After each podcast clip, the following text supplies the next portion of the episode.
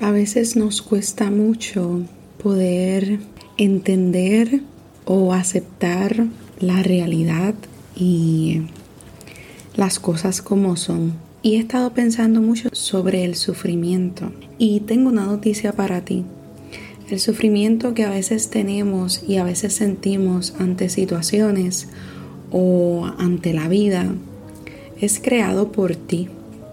El sufrimiento es creado por nosotros, por cada uno de nosotros que estamos aquí.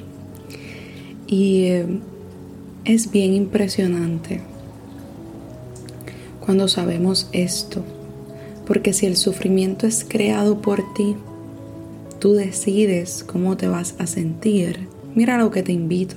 Sentir sufrimiento no está mal, porque ojo, ¿verdad? No es aquí echándole la culpa a nadie, ni que te sientas culpable, ni nada de eso. Al contrario, te lo estoy dando para que lo sepas y tengas ese conocimiento. Y una vez tienes ese conocimiento de que uno en momentos es el que elige sufrir, pues ya tú tienes ese conocimiento, pues ahora, según tú mismo decides sufrir, asimismo tú vas a decidir salir de esa situación, ¿verdad? Salir del sufrimiento, dejar ir las emociones, porque hay veces que no podemos dejar ir unas cosas o personas, pero sí dejar ir la emoción. Y ahí es donde está el perdón del que ya hablamos la semana antipasada.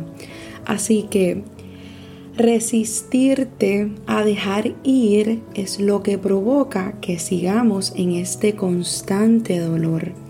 Y velo y acéptalo como una oportunidad.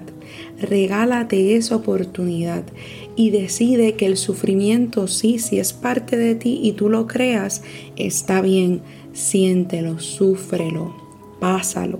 Pero es importante también que dejes ir esas emociones, porque si no vas a seguir over and over and over estancándote, que es lo que no quiero. Así que sal de ahí, déjalo ir, que estés bien.